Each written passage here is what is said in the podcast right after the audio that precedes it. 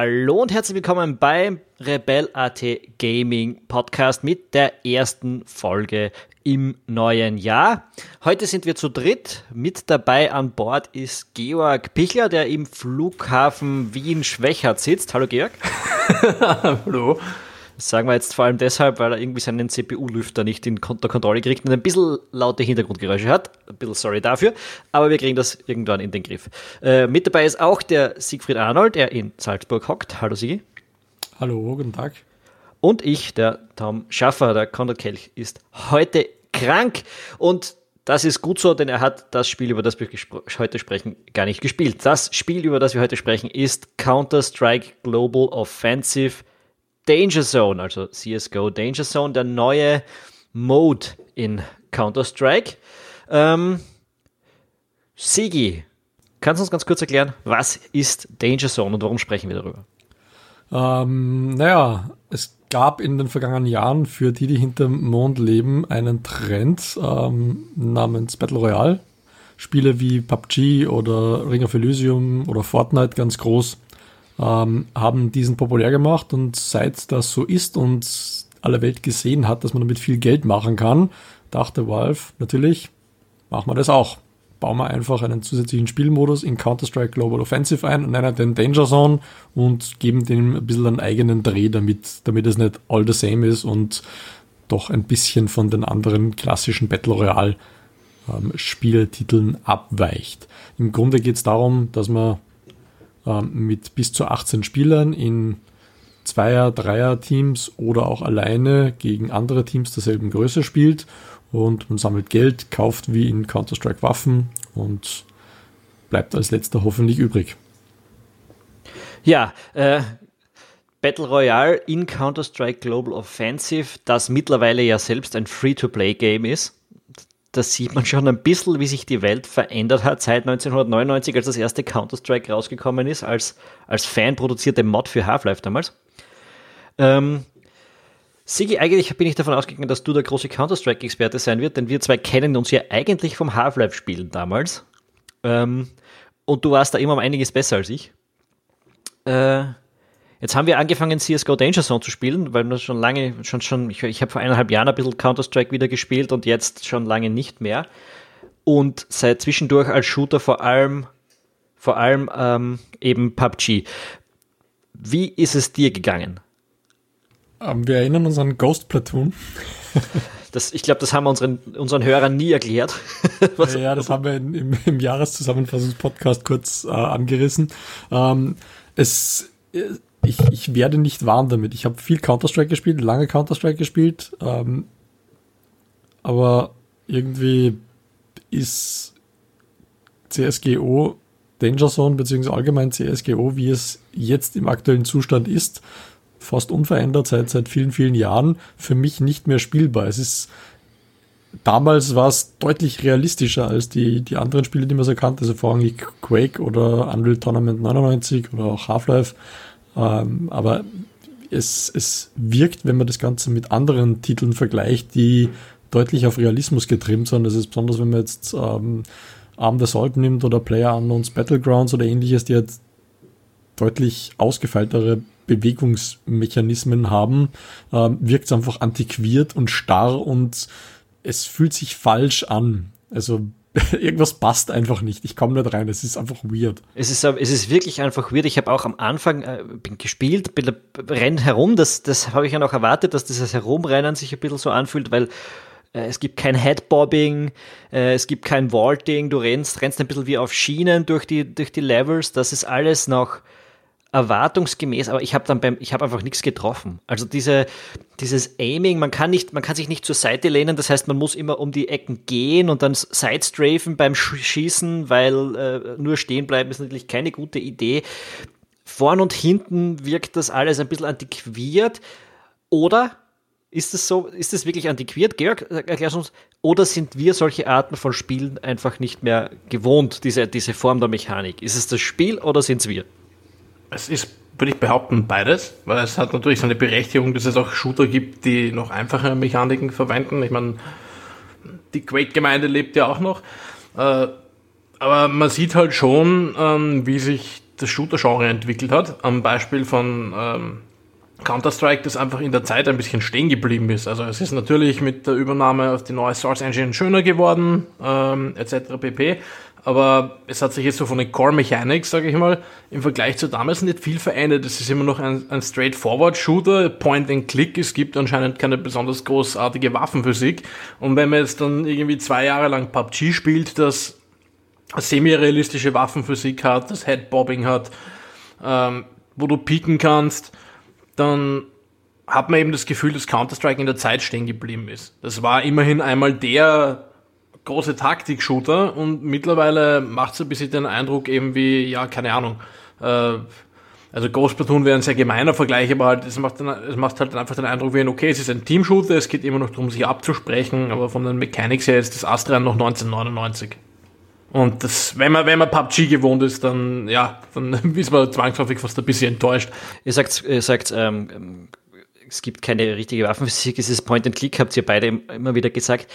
Ganz so ist es nicht. Es gibt natürlich ähm, ähm, Streuung der Waffen und es gibt Recoil, aber wo ich halt Probleme habe, ich, ich kann den Recoil nicht so kontrollieren wie bei PUBG. Also für mich ist das extrem beliebig und ich bin mir eben nicht sicher, ob ich so extrem schlecht bin oder ob das wirklich das Game ist.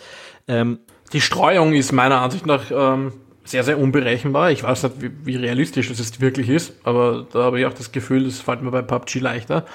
Den, den Recoil habe ich nicht schwer gefunden, weil ich den eigentlich bei den Waffen, die ich verwendet habe, äh, weniger arg gefunden habe als in PUBG. Deswegen auch Point and Click. Dazu muss man jetzt sagen, dass du auch sehr wenig gespielt hast. Du hast zwei, drei Runden mit uns mitgespielt. Ähm, es gibt natürlich da, in, wenn man, wenn man die ersten paar Runden spielt, hat man hauptsächlich so Faustfeuerwaffen, äh, Pistolen eben. Äh, naja, ich habe auch ein paar andere Waffen im Trainingsmodus getestet, weil nachdem ich das Spiel ewig nicht mehr angeworfen habe, habe ich dieses Pseudo-Tutorial da auch gemacht. Das, auch da habe ich jetzt nicht das große, große Problem gehabt, die, den, den Recoil zu kontrollieren. Da war die, die, die Streuung schon eher das Problem, dass man schaut, dass die Bursts nicht zu lange ausfallen. Aber also die Waffenmechanik ist einfach viel einfacher als im PUBG. Ja, ähm, ähm Sigi, ich, ich habe ein paar Arms Races gespielt, das ist ein anderer Mod in CSGO, wenn unsere Zuhörer nicht wissen, wo man äh, mehr oder weniger alle Waffen des Spiels durchspielt, um das wieder ein bisschen gewohnt zu werden, aber es hat auch da nicht ganz funktioniert für mich. Ist es, was glaubst du, wenn wir jetzt ein bisschen länger spielen, kommen wir da wieder rein? Oder ist das vorbei? Um, ähm, ja, man kommt sicher wieder rein. Es ist halt so, dass dir das Spiel extrem wenig Feedback gibt, was eigentlich passiert. Ähm, es fängt eben an mit dem Viewbob. Das heißt, wenn man läuft, du, du fährst wieder von der Schiene. Wenn du dich duckst, der einzige Indikator, dass du geduckt bist, ähm, ist, dass wenn du nochmal auf die Taste drückst, dass du wieder aufstehst. Ähm, oder wenn du neben dem Zaun stehst, dass der höher oben ist, als er eigentlich sein sollte, aber du siehst es nicht. Und du bewegst dich natürlich langsam.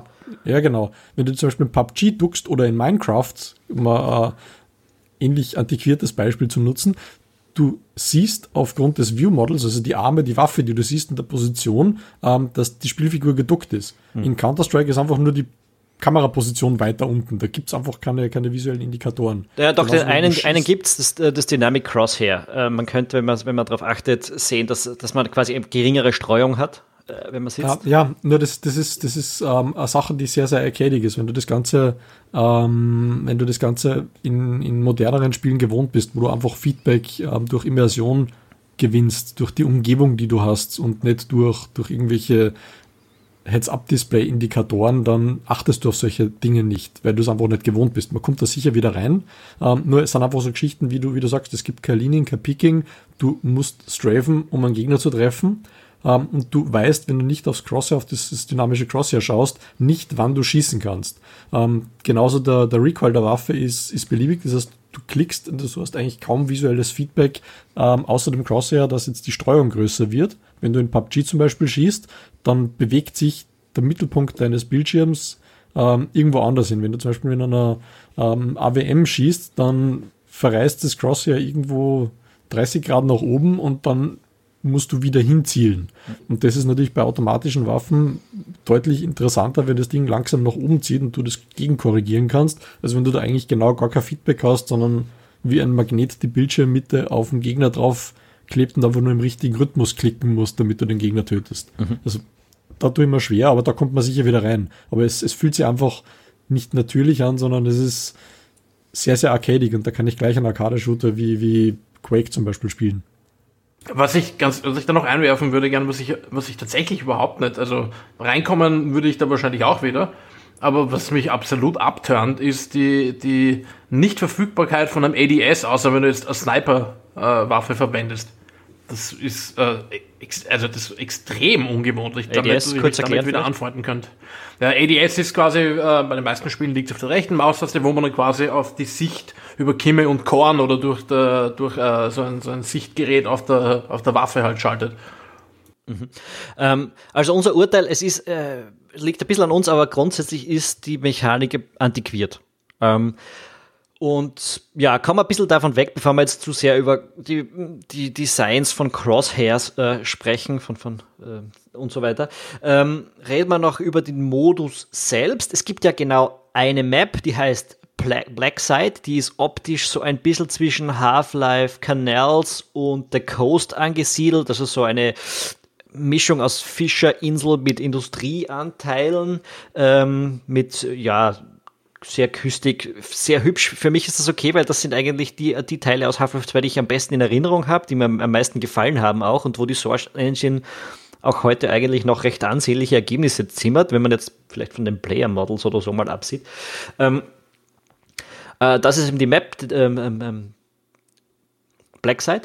Und ähm, sonst unterscheidet sich von den gängigen Battle Royale Spielen schon ein bisschen. Erstens einmal durch die Spielerzahl. Wir haben schon gesagt, höchstens 18 Leute, wobei meistens ein, zwei Leute noch abspringen, bevor es dann wirklich losgeht. Also ich habe meistens so zwischen 15 bis 17 Leute am, am Server gehabt. Ähm, und andererseits auch durch das, durch das Drop-System. Ähm, anders als bei PUBG, wo alle aus demselben Flugzeug springen zum Beispiel, sucht man sich vorher auf der Map aus, wo man landet. Also so ein bisschen wie bei Ring of Elysium. Äh, und man sieht mittels Tablets, das ist mehr oder weniger die Map, die man einschalten kann, wo andere Spieler ungefähr auf der Karte sind. Beim Droppen sieht man das auch über die, die in der unmittelbaren Nähe sind, weil die nicht so weit weg von dir sind, weil die Map ja nicht so groß ist, sieht man das auch optisch. Die anderen im Laufe des Spiels sieht man nur in ungefähr einem Sechseck. Die Map ist so in Sechsecke geteilt, die, was weiß ich, 50, 100 Meter Durchmesser haben, äh, dass dort jemand irgendwo ist. Und man kann sich gut im Gras verstecken und so weiter. Also man ist nicht sofort aufgeflogen. Man weiß circa, wo die anderen Spieler sich aufhalten. Was sagt ihr zum Modus an sich? Wie funktioniert das für euch? Was ich gut finde, ist, dass man tatsächlich weiß, wo die Gegner sind und nicht nur durch Markierungen im Tablet, wie du gesagt hast. Äh, es gibt auch ein System, ähm, das Kaufsystem, das ich am Anfang erwähnt habe, funktioniert im Prinzip wie in Counter-Strike. Man hat Geld, das findet man oder jetzt durch Belohnungen, wenn man Gegner tötet oder Aufgaben erfüllt, die es auch gibt. Mit diesem Geld kann man sich Dinge kaufen. Nur das ist dann nicht wie bei Counter-Strike, dass man in einer Buy, also im Classic Mode, dass man in einer Buy-Zone steht und dann hat auch mal die Waffe dann, dann in der Hand, sondern man muss das Ding bestellen quasi. Das wird dann mit einer Drohne geliefert. Ähm, dann kommt dann so, ja, Quadrocopter-Drohne, die ein Paket über dir abwirft. Wenn du drinnen bist in einem Haus, dann hast Pech, dann fliegt sie wieder zurück. Und aufgrund dieser Drohne sehen deine Gegner dann, wo du bist, beziehungsweise man kann sich auch Upgrades für diese Drohne kaufen. Dann sieht man auch auf der Minimap, am Radar, wie auch immer, am Tablet, wo genau die Drohne hinfliegt und du kannst da ziemlich gut eingrenzen, wo dein Gegner ist. Ähm, das macht das Ganze deutlich schneller und ähm, hektischer. Das heißt, du musst ständig auf das Tablet schauen. Wenn du auf das Tablet schaust, dann verdeckst du einen großen Teil von, von deinem Sichtfeld und dann musst du es wieder wegtun. Das ist quasi wie, wie wenn du auf eine andere Waffe wechselst. Und das gibt dem Spiel äh, relativ schnelle Dynamik. Also du hast keine Todzeiten, wo du einfach nur ewig rumliegst und wartest und hoffst, dass irgendwer vor die Flinte quasi läuft, sondern du kannst aktiv den Gegner suchen. Und der Gegner kann aktiv dich suchen oder vor dir versuchen zu flüchten und dich zu umlaufen. Ja, ähm, das mit dem Tablet und dem Bein, das ist relativ wichtig. Ich meine, man kann herumlaufen und Waffen suchen und finden. Es ist aber relativ mühsam. Der Loot ist wirklich sehr, sehr rar. Äh, das heißt, das Kaufen von Dingen wird tatsächlich wichtig und damit äh, eben auch diese Mechanik, dass man über die Drohne preisgibt, wo man ist. Ähm, eine Sache, die mich extrem genervt hat, die aber natürlich Spieldesign technisch schon irgendwie Sinn ergibt, ist, dass man extrem wenig Munition findet und auch hat. Also man kriegt ja 1000 Dollar, jedes, jedes Packerl äh, Geld, was herumliegt, ist so 50 Dollar und 1000 gibt man aus, wenn man 16 neue Schuss für die Pistole oder so kriegen will. Ähm, und man, man rennt eigentlich meistens so mit höchstens 20, 25 Schuss von, äh, im Magazin rum. Das heißt, der ein oder andere Kampf und das war's dann auch schon.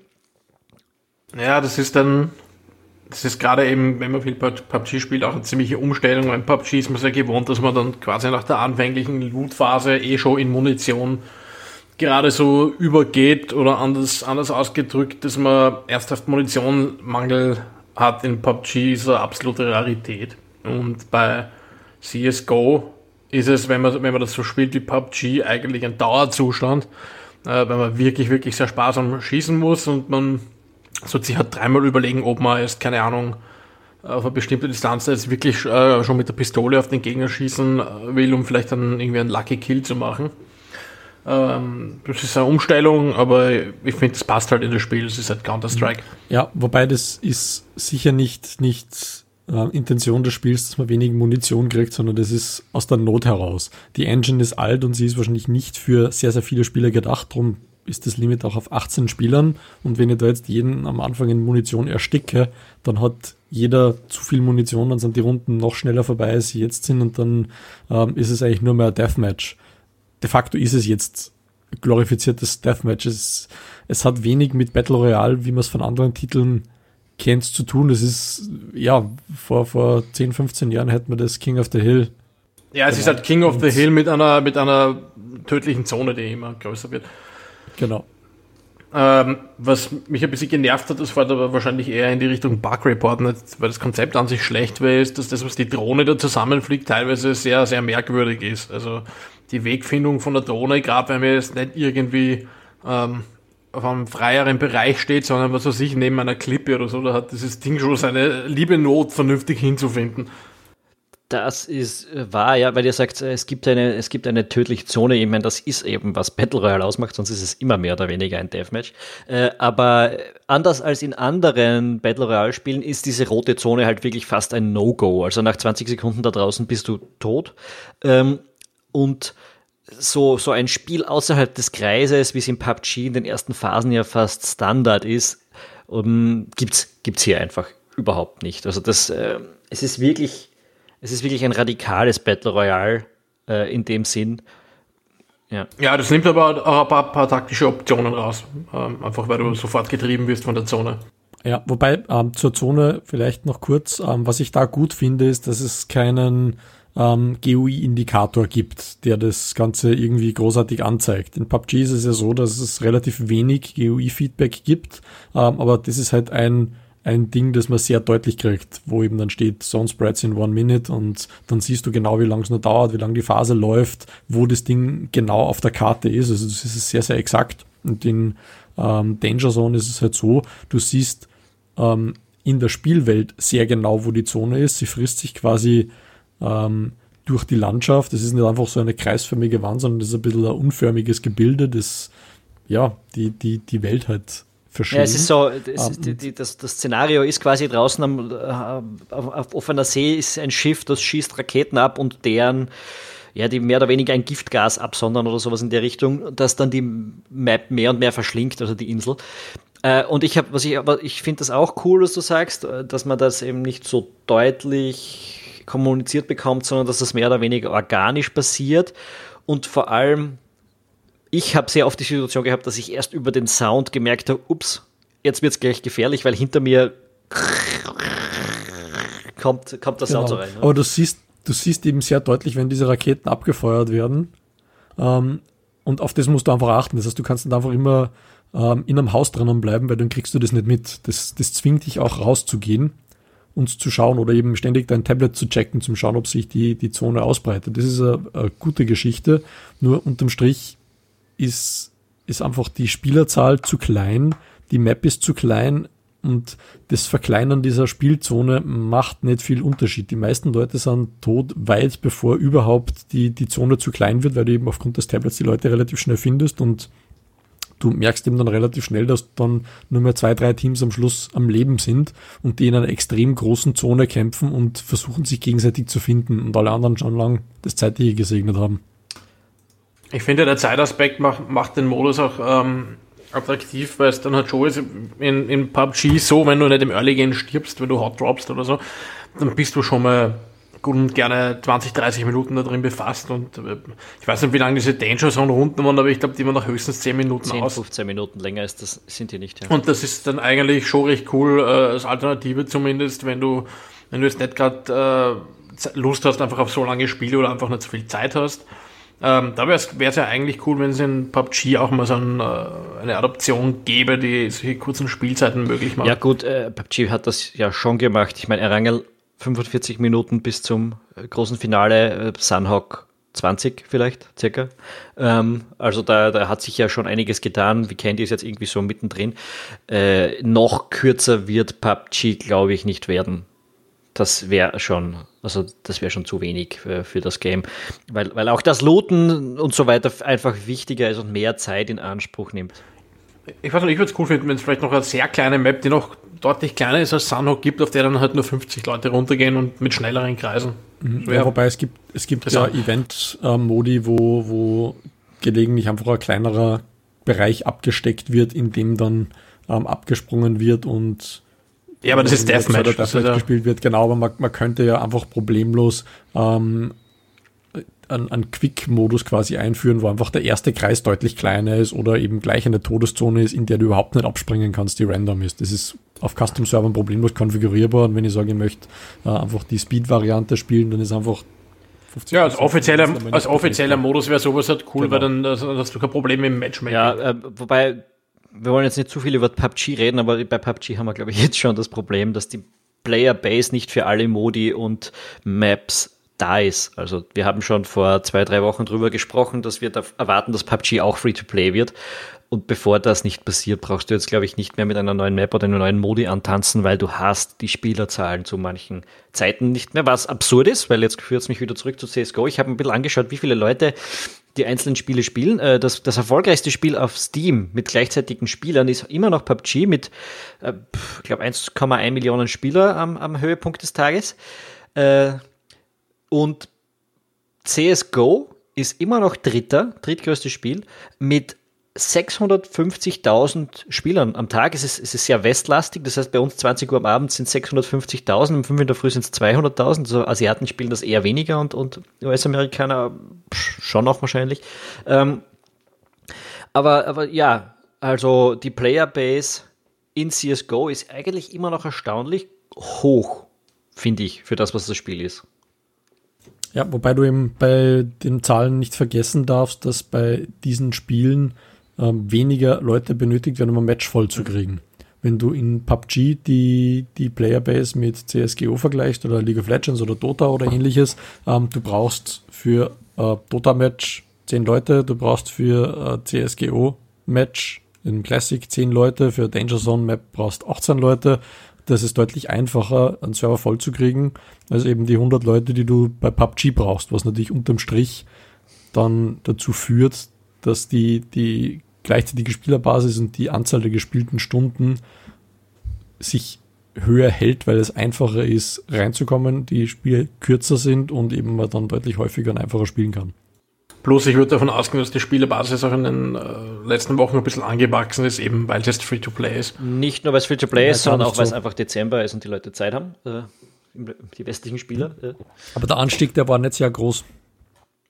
Äh, ja, es ist, ein, es ist ein gewisses Plus zu sehen. Ich, ich habe die Zahlen jetzt nicht offen, ist nicht so wichtig. Äh, es ist auf jeden Fall noch ziemlich populär, CSGO und auch Danger Zone. Wir hatten zu späterer Stunde dann, ja, da haben wir so zwei Minuten gewartet, bis ein, ein Team-Game dann auch wirklich losgegangen ist. Jetzt so, dass die Solos, die ich gespielt habe heute früh, da ging es eigentlich relativ schnell. Also da hast du null Problem, äh, Spieler zu finden.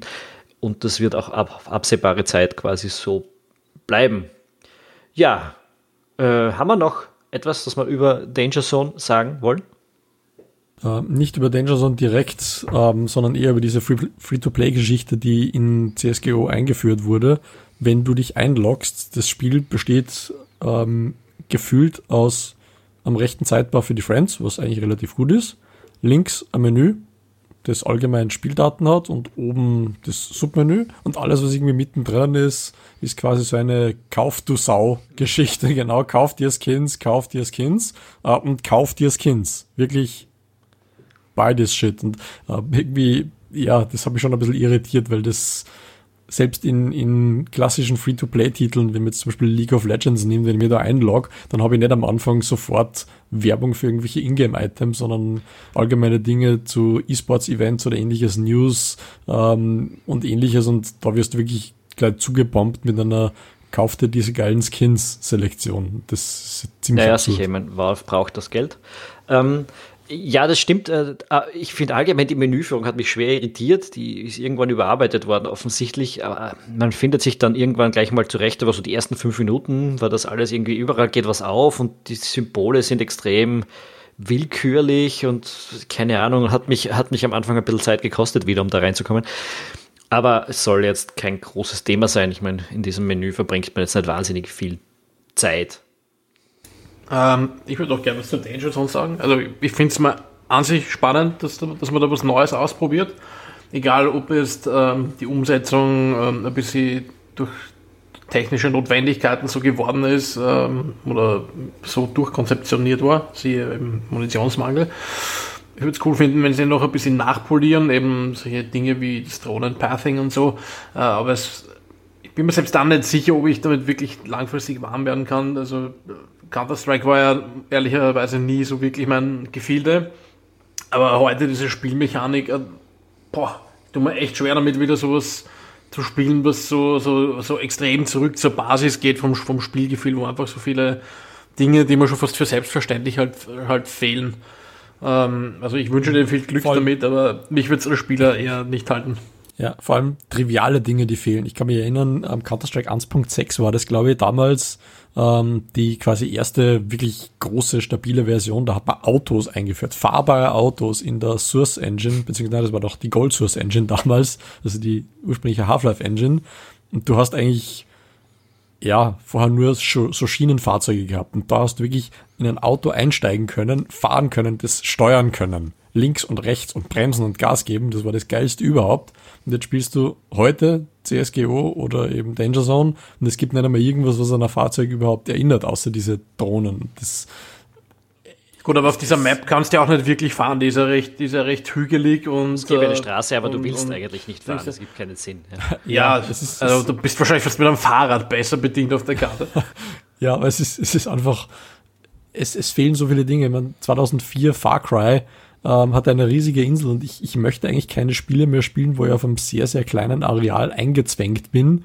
Ähm, wenn ich später eingezwängt werde, okay, aber ich, ich möchte einfach die Freiheit haben, hinzugehen, wo ja, ich wo ich Gut, aber ich meine, es ist ein Multiplayer-Shooter, das ist jetzt schon legitim, dass man irgendwie noch kleinere Räumlichkeiten für solche Shooter hat. Ich, es ist halt Counter-Strike, das ist, ich glaube, wenn du grundsätzlich mit Counter-Strike nichts anfangen kannst, wirst du auch äh, mit, mit Danger Zone jetzt nicht äh, groß warm werden, aber wenn du dich halt für Multiplayer. Ja, die Größe der Insel stört mich jetzt nicht, weil es sind ja auch die ganzen anderen Maps, hier ist Italy, äh, das 2 etc. Das pp. Die sind halt, sind halt alle, ist halt alles auf den, auf den Kampf zwischen mittelgroßen Teams ausgelegt. Ja, und es muss jetzt nicht immer der 100 gegen 100 Leute, also es muss nicht immer Battlefield oder, oder PUBG sein.